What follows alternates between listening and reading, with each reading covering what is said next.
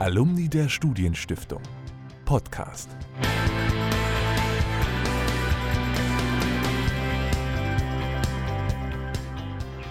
Herzlich willkommen zu dem Podcast der Alumni der Studienstiftung, in dem wir mit Personen, die in vielfältiger Beziehung zur Studienstiftung stehen, sprechen, um so die Vielfalt der von der Studienstiftung geförderten aufzuzeigen. Ich bin Philipp Martin, ich bin der Vorsitzende des Alumnivereins der Studienstiftung. Und ich bin Charlotte Bartels und gemeinsam mit Philipp im Vorstand des Alumni-Vereins. Wir freuen uns, heute mit zwei engagierten Alumni ins Gespräch zu kommen und euch die Initiative Frauenmacht Führung vorzustellen. Was hinter dieser Initiative steckt, erfahren wir gleich von Fabiola Gerpott und Luisa Reichstetter, die wir hier virtuell bei uns begrüßen. Hallo, schön, dass ihr hier dabei seid. Ja, hallo. Hallo. Und unsere Gästin möchten wir kurz vorstellen. Fabiola Gerpott ist Professorin für Personalführung an der WHU, eine ausgezeichnete Forscherin, aber wie ich in der Vorbereitung auf diesen Podcast gelernt habe, auch Co-Autorin des Spiegel-Bestsellers Der Positiveffekt mit einer Umstellung der Einstellung das Management revolutionieren. Wir freuen uns, dass du dir die Zeit für diese Aufzeichnung genommen hast. Danke für die Einladung. Ja, sehr gerne. Und unsere zweite Gästin ist Luisa Reichstetter. Sie arbeitet als Digitalanalystin und freie Journalistin. Die studierte Historikerin begeistert sich dafür, Vergangenheit und Zukunft zu verbinden. Bei der Digitalagentur .source ist sie für Publikationen und Strategiepapiere verantwortlich. Als freie Journalistin moderiert sie Veranstaltungen und schreibt unter anderem für die Zeit über Themen aus Wissenschaft, Kultur und Geschichte sowie Familien- und Bildungspolitik. Sie zählt zu den aktuellen Organisatorinnen von Frauen macht Führung. Luisa Fabiola, eure erste Veranstaltung fand im März 2020 noch in Präsenz statt. Möchtet ihr uns vielleicht einige Einblicke davon geben? Dankeschön. Ja, dieses zauberhafte Wochenende war tatsächlich auch die Geburtsstunde, kann man so sagen, von Frauenmachtführung. Es war die erste offizielle Veranstaltung und dann auch die letzte In-Person-Veranstaltung für erstmal eine längere Zeit. Und das Ganze ist so entstanden, dass damals die Anna Gut im Forum der Studienstiftung, im Alumni-Forum, einen Post gemacht hat und gesagt hat, hey, sie hat hier diese Idee, in diese Richtung Frauen und Macht und Führung was zu machen. Und dann haben sehr viele, wie das so ist, darunter gepostet, dass sie das super spannend finden. Und dann haben wir einen ersten Call aufgesetzt und da waren schon nicht mehr ganz so viele, die das super spannend finden. Und dann am Ende, äh, als es wirklich darum ging, wer wird denn sowas umsetzen und tatsächlich eine Veranstaltung zu organisieren, ist dann ein Kernteam stehen geblieben. Immer noch mit sehr viel Support aus der Community, aber eben das Kernteam bestand dann aus Anna Gut, der Caroline Surmann und mir. Und wir haben dann eben zusammen diese erste dreitägige Veranstaltung auf die Beine gestellt. Und Luisa war da Gästin und kann vielleicht auch ein bisschen mehr noch dazu sagen, wie ja, was wir so gemacht haben. Ja, gerne. Also rückblickend ist natürlich vor allem, dass man so unmittelbar vor dem Lockdown nochmal mit so vielen Menschen zusammenkam und so intensiv diskutierte für mich, dass Besondere an dieser Veranstaltung. Aber das konnten wir ja damals nicht wissen. Und auch so war es ein sehr intensives Wochenende mit einer Mischung aus persönlichen Reflexionen. Ich erinnere mich zum Beispiel an einen Vortrag der Grand Dame der Meeresbiologie, Karin Lochte, die über ihre Führungserfahrung in der Wissenschaft sprach. Ich erinnere mich aber auch an ganz viele intensive, schöne Gespräche, die auch so Generationen und quasi hierarchieübergreifend waren. Ich zum Beispiel habe mich lange mit Annette Julius unterhalten, der Generalsekretärin der Studienstiftung, die sich mit ganz vielen, auch gerade jungen Frauen, äh, sehr intensiv unterhalten hat. Und wegen dieser Mischung gingen alle sehr gestärkt aus dem Wochenende hervor. Ja, und dann hatten wir auch noch die Möglichkeit, selbst das Programm, also schon während der Konferenz mitzugestalten und in Barcamps eigene Themen anzubieten und in kleinen Gruppen zu diskutieren. Und schließlich, wenn man so drüber nachdenkt, war es was völlig Neues, mal eine Konferenz zu erleben, wo nur Frauen waren.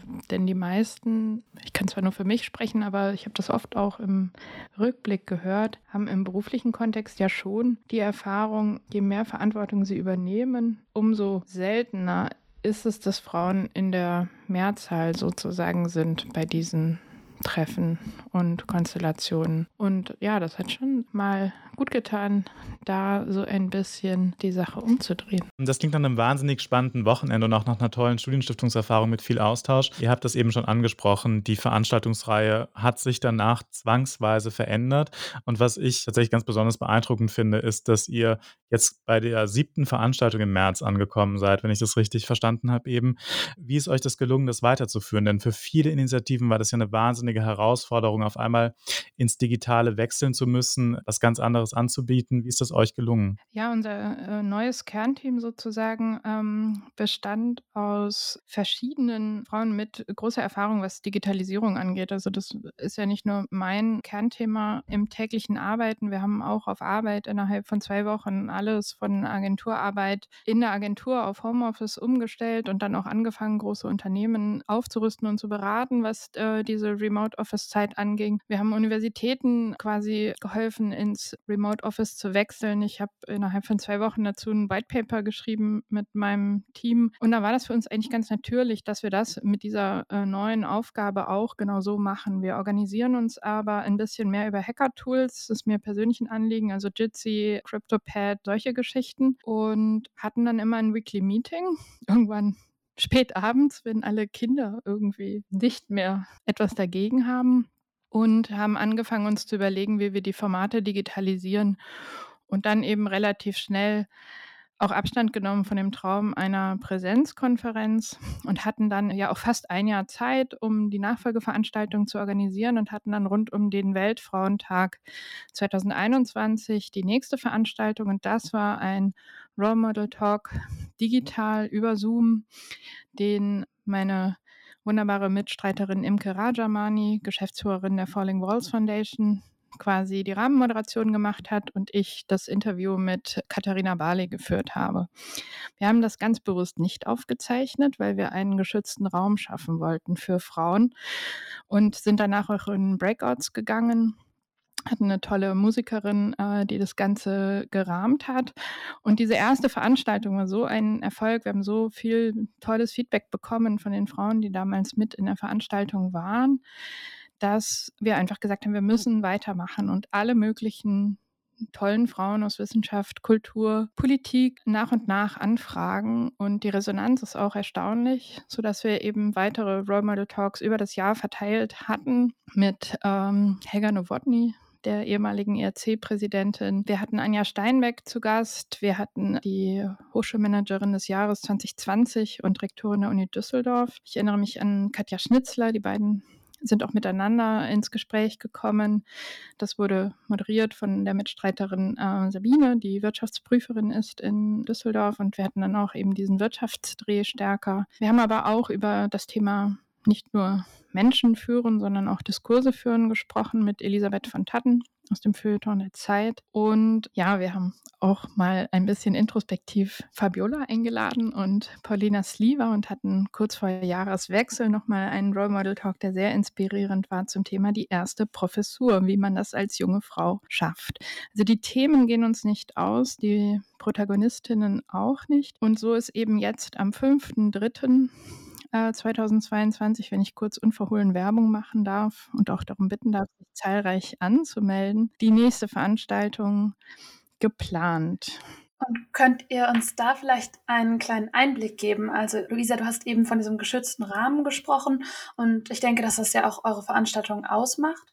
Aber was findet bei so einem Role Model Talk ungefähr statt und wie sieht das ungefähr aus? Ja, also ich mache mir natürlich vorher Notizen, welche Fragen ich stellen möchte, was mich an der Person und ihrer Führungspersönlichkeit besonders interessiert. Wir besprechen das auch im Team. Und nochmal auf die Veranstaltung zum 5.3. zu sprechen, es ist uns auch wichtig. Wir haben zwar Rollen und Aufgaben innerhalb dieses fünfköpfigen Teams definiert, aber genießen es auch, in mal neue Aufgaben reinzuschauen. Die Veranstaltung am 5.3., die werde ich nicht moderieren, die wird Sabine moderieren und da wird es um das Thema Frauen macht Wirtschaft gehen und wir haben eine Vorständin der Deutschen Bank zu Gast und eine Unternehmerin, die mithilfe von KI tatsächlich BHs versucht, online zu verkaufen. Also ein ziemliches Frauenthema. In den Role Model Talks setzen wir uns ganz, ganz stark und bewusst mit dem Thema Timeboxing auseinander. Das war bei der Veranstaltungskonzeption sehr wichtig, dass das wirklich sehr kondensierte, sehr gehaltvolle 20, 30 Minuten sind und sich dadurch auch, das sage ich mit allem Respekt vor der Veranstaltung im März 2020, von dem Format des sich wirklich persönlich sehens und so unbegrenzten Austausch haben,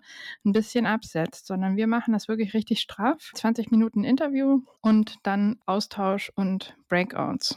Und so, dass wir immer eine Stunde füllen. Und das sind natürlich viele Fragen, die sich um die Vita der Role Models drehen, logisch. Aber natürlich auch wirklich versuchen, diesen Knackpunkt zu erreichen, zu fragen, was ist denn weibliche Führungskompetenz? Was macht die aus? Wie erleben diese Frauen, die sich dieser Rolle stellen, ihren Führungsalltag? Nehmen wir es überhaupt als Führung in dem Sinne wahr, als Berufung? Und da haben wir super spannende Antworten bekommen, eben auch gerade in dieser Off-Record-Situation mit prominenten Gesprächspartnerinnen, die auch private Einblicke gegeben haben und die eben gezeigt haben, es ist schwierig, aber es geht. Und es geht, wenn diese und jene Voraussetzungen erfüllt sind. Und das macht es, glaube ich, auch so reizvoll, Teil der Initiative zu werden, die im Übrigen nicht auf Frauen beschränkt ist.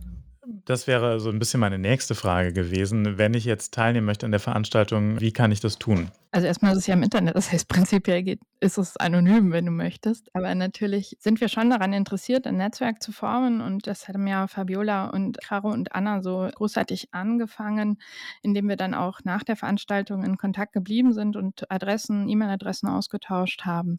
Also ganz konkret, klassische Journey kann man sich anmelden im Internet und wir haben halt eine Webseite gebaut, www.frauen-macht-führung mit UE und H. Also ich habe einen kleinen Sohn.de. Da findet man ganz oben die nächsten Veranstaltungen und die Möglichkeit, sich in Anführungsstrichen auf die Liste setzen zu lassen. Und wir haben einen E-Mail-Verteiler, über den wir informieren über Veranstaltungen und auch vielleicht ja nächste große Schritte in der Organisation. Da komme ich vielleicht später noch drauf. Genau. Und ja, vielleicht mal Frage an dich, Fabiola. Was habt ihr euch eigentlich gewünscht im März 2020? Das habe ich dich nie gefragt, wie das weitergeht und was daraus entsteht.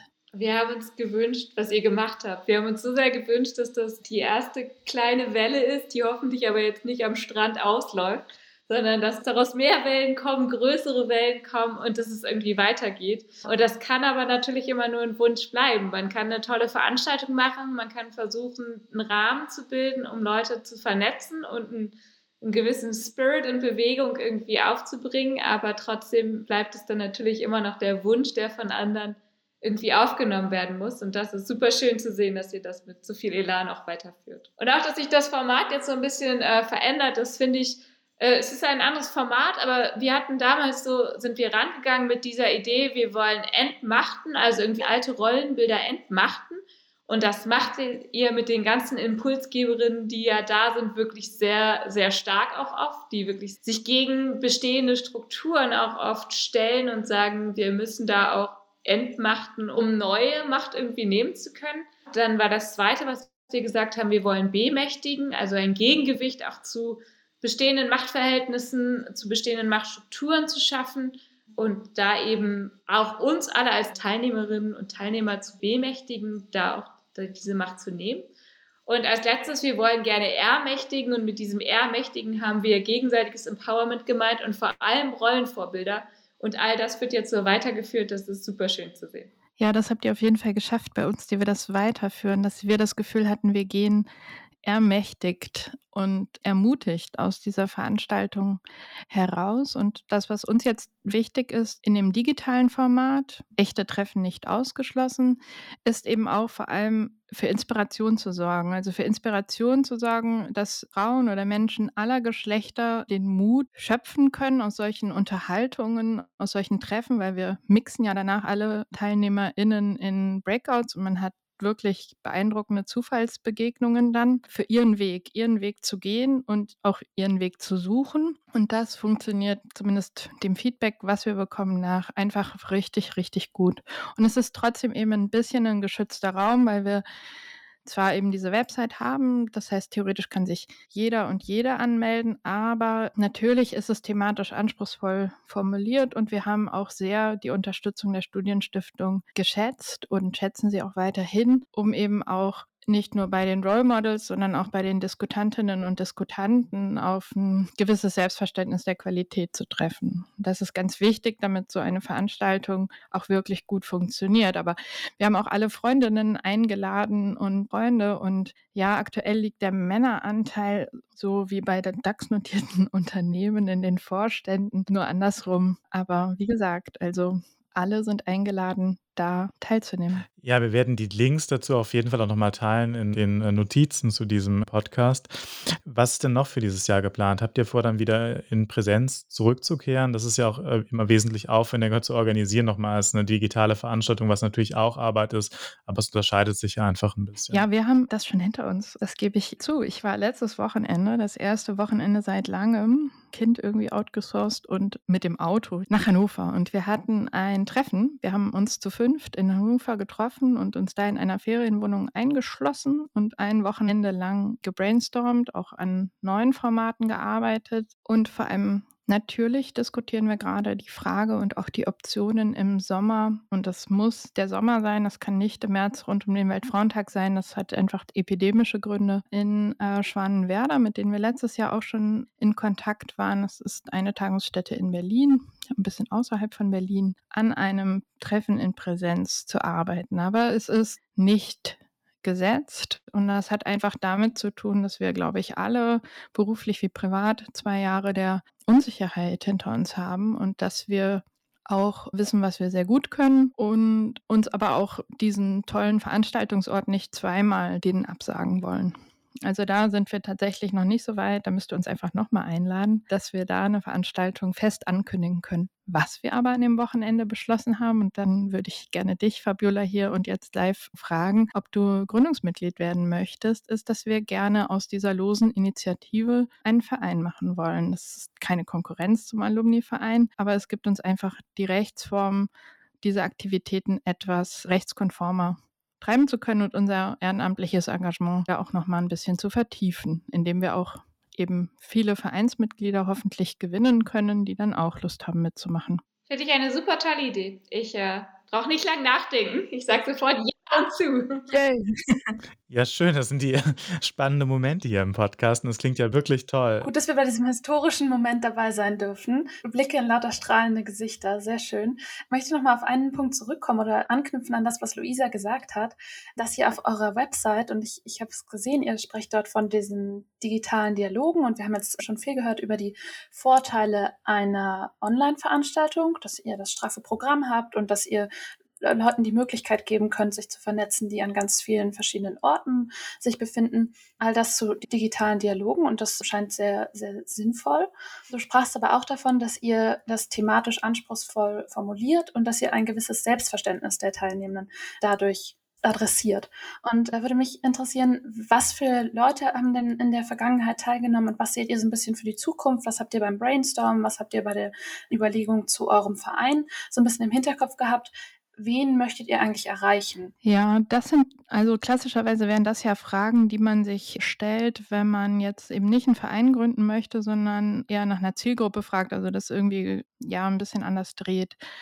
Und wen wir aber tatsächlich erreichen wollen, sind Frauen vermutlich zwischen 18 und 108 Lebenserwartung ist ja sehr gestiegen, die sich über diese Fragen von Gleichberechtigung und einem beruflichen Möglichkeiten mitzugestalten, Gesellschaft mitzugestalten, auch Politik mitzugestalten, Gedanken machen. Wir haben aber, und das sage ich ganz selbstkritisch, und da habe ich echt viele Stunden mit verbracht und ein wenig gelitten bei Absagen, wir haben noch ein Diversitätsproblem. Ich erfülle zumindest die Minderheit der alleinerziehenden Mutter. Das bin ich super gerne und da bin ich auch sehr selbstbewusst. Aber es ist eben doch auch immer mal wieder die letzten Jahre was gewesen, was ich gespürt habe. Also ich bin lange zwischen Hamburg, Redaktion Zeit und Jena Hauptwohnsitz meines Sohnes gependelt, weil ich einfach nicht umziehen durfte. Habe da sicherlich schon mal Luft geschnuppert, wie es auch ist, wenn man irgendwie am Ende des Monats nur noch Milchreis kochen kann oder will,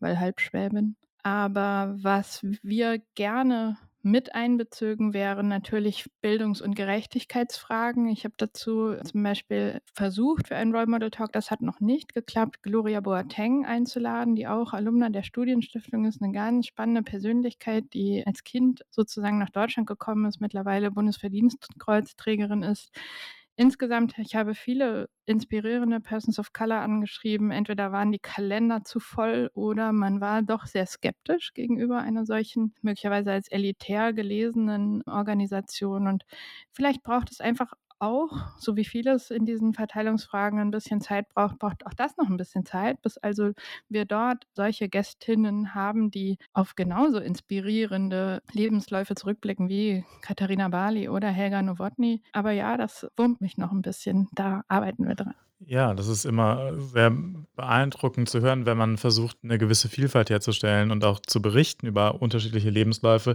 wie schwer es dann doch fällt, wenn man diese Idee hat, das umzusetzen und wie herausfordernd es ist, da ganz konstant dran zu arbeiten. Und umso beeindruckender finde ich, wie ihr da durchhaltet und wie viele Veranstaltungen ihr einfach damit schon auf die Beine gesetzt habt. Vielleicht wollen wir an der Stelle noch ein bisschen auf die Studienstiftung blicken. In einem gewissen Kontext dazu steht ja Frauenmachtführung. Wie würdet ihr denn selbst das Verhältnis von eurer Unterstützung durch die Studienstiftung zu Geschlechtergerechtigkeit beschreiben? Habt ihr da Unterstützung erfahren? Habt ihr das erlebt oder glaubt ihr, dass das lange Zeit zu wenig Thema war? Mm, also ich kann da aus zwei Sichtweisen berichten. Die erste ist die persönliche als. Da war ich auf der Akademie bei Plön. Jetzt weiß ich nicht mehr, ob die noch Praxisakademie oder sowas hieß. Auf jeden Fall war das eine Akademie bei Plön, wo es tatsächlich auch eine Gruppe gab, die sich dann eben Sommerakademie eine Woche lang mit dem Thema auch Frauen und Führung befasst hat. Also da gab es schon mal so erste Ideen. Dann die zweite Perspektive, die ich erlebt habe, war natürlich, als wir als Alumna der Studienstiftung versucht haben, Frauenmachtführung auf die Beine zu stellen. Und das ist tatsächlich nicht, nicht einfach, aber natürlich muss die Studienstiftung auch darauf achten, mit wem sie sozusagen zusammenarbeitet oder wer überall das Logo Studienstiftung da drauf tun darf. Und die Studienstiftung steht ja auch für alle. Wenn man jetzt sagt, ja, es gibt dann irgendwie spezielle Frauenförderungssachen, muss man sich natürlich auch fragen, wie inklusiv ist das? Werden dann Leute ausgeschlossen? Und ich finde es super, dass sich jetzt Frauenmachtführung auch geöffnet hat, weil unsere erste Veranstaltung war tatsächlich aus dieser Idee des geschützten Raums auch nur für Frauen. Und ähm, da muss ich sagen, war die Unterstützung der Studienstiftung sehr, sehr hilfreich, weil die einfach diese Fragen mit uns diskutiert haben und nicht sofort gesagt haben, nee, ihr macht nur Frauen, das geht nicht, sondern uns erklärt haben, okay, ähm, was geht, was geht auch nicht und sich am Ende sowohl natürlich der Alumni-Verein als auch die Studienstiftung selbst super unterstützend gezeigt haben. Also das war wirklich ja ein toller Dialog, der da stattgefunden hat und der diese Frage auch in den Raum stellt, wie viel Frauenförderung muss man machen, kann man aber auch machen, um nicht dann unfair zu werden. Und wir hatten ja auch in, in einem der letzten Podcasts, die ihr vielleicht gehört habt, die Generalsekretärin der Studienstiftung, Frau Annette Julius, bei uns zu Gast. Und da haben wir ganz viel über Bildungsgerechtigkeit gesprochen, weil uns das ja auch als Alumni-Verein ein wichtiges Anliegen ist. Und ihr habt es auch eben schon erwähnt, dass manchmal da die Übergänge fließend sind. Die Studienstiftung selbst ist ja bei der Förderung von Frauen, zumindest den Zahlen nach und in der Statistik, ganz doll vorangekommen. Von einem Anteil von Geförderten 2012 von 46 äh, Prozent ungefähr, 46,5 Prozent, bis heute 52 Prozent. Also sind sogar Frauen ein wenig mehr vertreten als Männer in der Gruppe der Geförderten. Und da würde ich euch gern fragen, was denkt ihr?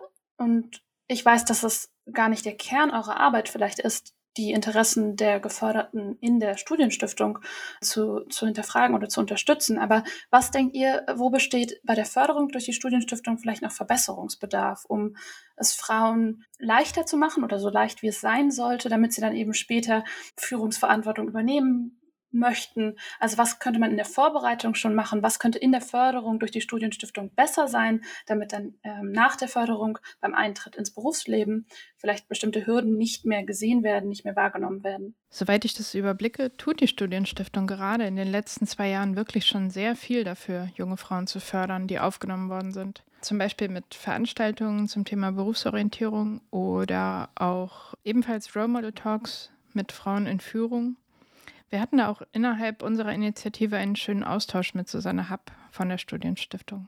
Was ich aber kurz ansprechen wollen würde, ist die Frage, wie man vielleicht schon in den Auswahlkommissionen Potenzial von Frauen oder zum Thema Frauen und Macht und Führung noch besser aufspüren kann. Ich bin manchmal Mitglied ähm, in diesen Auswahlkommissionen und finde, dass man gerade in den Interviews mit den Bewerberinnen und Bewerbern durchaus mal die Frage stellen kann, wie Führung weiblicher bzw. diverser werden kann oder auch welche Ideen, wie Führung innovativer werden kann, diese jungen Menschen haben. Und ich habe da eben, wie gesagt, schon seit ich das so ein bisschen in meinen Fragenkatalog aufgenommen habe, total spannende Gespräche geführt und manche der Kandidatinnen und Kandidaten haben mich da auf jeden Fall positiv überrascht. Und das ist doch auch ein ganz gutes Stichwort, um es andersrum zu formulieren. Habt ihr denn in, in eurer Förderung durch die Studienstiftung, habt ihr da etwas erlebt, was euch inspiriert hat, als Mensch, aber vielleicht auch als Frau Führungsverantwortung zu übernehmen oder eure Träume so zu verwirklichen, wie ihr es euch an der Stelle gewünscht habt, ohne euch irgendwie gehindert zu fühlen? Also habt ihr eine positive Erfahrung während der Förderung durch die Studienstiftung gehabt? Ja, also ich hatte nicht nur eine, aber ich glaube, wo wir jetzt schon beim Thema Auswahlseminar sind, die war für mich tatsächlich sehr bezeichnend. Luisa kennt die Story schon. Also ich bin, bin durch die Studienstiftung quasi doch nicht irgendwie Malerin geworden, was, glaube ich, sehr furchtbar für jeden gewesen wäre, ähm, den ich bemalt hätte oder dessen Wohnung ich bemalt hätte, weil ich es einfach überhaupt nicht kann. Aber ich war von der Schule vorgeschlagen worden. Ich habe angefangen, Wirtschaftsingenieurwesen zu studieren in Karlsruhe und das war nicht so meins. Ich habe es auch geschafft, mit Minuspunktzahl durch die Multiple-Choice-Klausur zu fallen. Und ähm, dann habe ich beschlossen, okay, vielleicht irgendwie das mit dem Abitur war ein Versehen. 1-0 schafft man manchmal, aber dann war es wohl nichts. Und dann wollte ich äh, abbrechen und wollte halt irgendwas machen, so Maler werden. Ähm, und äh, hatte aber auch nicht so viel Geld, wie man halt als Student nicht so viel Geld hat. Und deswegen bin ich noch zu diesem Auswahlseminar gefahren, weil da hat man ja ein Wochenende lang frei essen bekommen und irgendwie da pennen können. Äh, und dann bin ich dahin und dann war das da bei Karlsruhe sehr viele so Ingenieurjungs, die dann da halt mit mir waren. Und dann ja, war ich ja nur da, weil ich einfach da sein wollte. Und deswegen wollte ich dann dem Interviewer auch jetzt nicht seine Zeit wegnehmen und habe dann zu dem halt, halt gesagt, als ich dann da reinkam, ja, sorry, dass ich jetzt hier bin, ich breche gerade ab, ich will das eigentlich alles gar nicht mehr. Er könnte jetzt halt auch eine Pause machen. Und dann hat er mich vollkommen entsetzt angeguckt, hat erstmal das Fenster aufgemacht. Dann hat er mit mir halt, anstatt ein Interview zu führen, darüber geredet, die, seine Zeit, die er mit mir hatte, um zu überlegen, was ich ihm in meinem Leben tun könnte. Und hatte tatsächlich dann sehr entscheidenden Einfluss darauf, dass ich dann doch nicht Maler geworden bin, sondern Wirtschaftspsychologie angefangen habe und das eigentlich Tragische an der ganzen Nummer ist, dass ich nicht mehr weiß, wer dieser Mensch war. Also ich konnte ihm nie danken. Ich habe am Ende, wenn man diesen Abschlussbericht schreibt, für die Studienstiftung nochmal reingeschrieben, dass der ganz entscheidend war, aber bis heute weiß ich nicht, wer es war. Es war ein Jurist, ein Professor, ähm, falls er es hören sollte. Danke für die Veränderung meines Lebens. Ja, vielleicht können wir den Kontakt noch irgendwann herstellen. Ist auf jeden Fall spannend.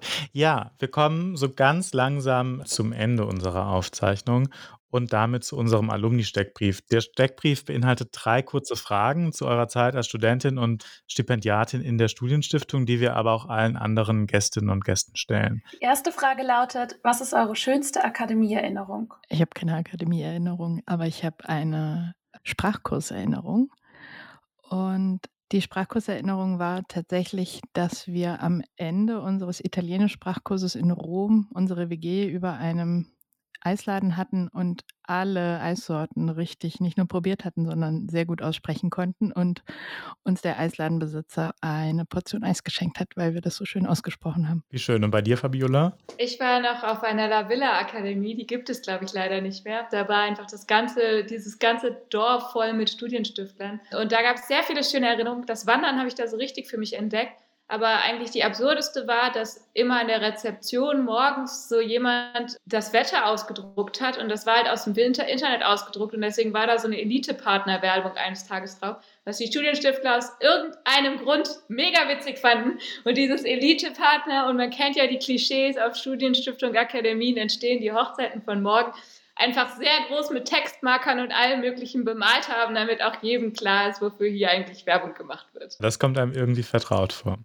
Und die zweite Frage: Hatte die Förderung durch die Studienstiftung einen Einfluss auf euren Werdegang? Bei dir, Fabiola, haben wir das ja schon gehört. Ja. Ich habe sie beantwortet. ja und nein. Also, als ich quasi pendelnd mit einem Kleinstkind bei der Zeit gearbeitet habe, war das schon ein Türöffner. Da gibt es auch relativ viele Alumni und Alumni. Und vielleicht hat es mir so ein bisschen die durchaus vorhandene Überforderung und Übernächtigung ein bisschen weggebügelt, dass ich da auf jeden Fall erstmal für ganz fähig äh, gehalten wurde. Auf meine Arbeit jetzt hat es eigentlich keinen Einfluss. Ich glaube auch, dass das meine Kollegen und, und äh, Chefs gar nicht wissen. Und wenn dann im, also so im Digitalen ist es eben nicht so wichtig. Da sind andere Aspekte meines Werdegangs wichtiger und es ja halt nicht die klassische Wissenschaftskarriere geworden. Ich habe die Disney fertig gemacht und bin da aktuell ist, spielt es nicht so eine große Rolle, aber wer weiß, wo Frauenmachtführung uns noch hinführt. Die dritte Frage des Steckbriefs lautet: Was würdet ihr eurem 18-jährigen Selbst mit auf den Weg geben? Das ist eine lange Denkpause. Ich lasse Luisa anfangen. mutiger sein, auch mal Geld auszugeben. Ich war immer super sparsam und habe mir dadurch vielleicht ein bisschen was verbaut. Und ansonsten genauso mutig, frech und auch selbstbestimmt handeln und sein, wie ich es damals schon war. Ich würde, ich würde sagen, noch entspannter sein und sich öfter bewusst sein, dass man tatsächlich immer schon Rollenmodell ist. Man denkt irgendwie so bei Rollenmodell an was Großes, jemand, der irgendwie alt ist und es geschafft hat. Aber es ist einem gar nicht so klar, wie oft man halt auch so mit 18, 19, 20 kleine Einflüsse auf andere bei einer Akademie hat, die nachher irgendwie zu einem kommen und sagen, hey, wie du da immer geredet hast, das hat mich total inspiriert. Ich glaube, das darf man nicht unterschätzen, dass man schon sehr früh da einen großen Einfluss auf andere haben kann. Und das sind auch sehr gute Schlussworte. Ähm, das möchte ich gerne einfach so mitnehmen und hoffe auch, dass einige Zuhörerinnen und Zuhörer das für sich beherzigen können. Das war unser Alumni der Studienstiftung Podcast mit einigen der Macherinnen von Frauenmachtführung. Herzlichen Dank an Fabiola Gerpott und Luisa Reichstetter. Und wir möchten nochmal die Gelegenheit nutzen, aufmerksam zu machen auf eure Veranstaltung am 5. März. Die Informationen findet ihr in den Show Notes. Frauen macht Führung, dann als Frauen macht Wirtschaft. Das klingt sehr, sehr spannend. Wir möchten uns bedanken bei unseren HörerInnen für das Interesse an diesem Podcast. Wir freuen uns über Anregungen und Kritik an social media at alumni-studienstiftung.org und auf Instagram. Bis zum nächsten Mal und danke. Danke euch.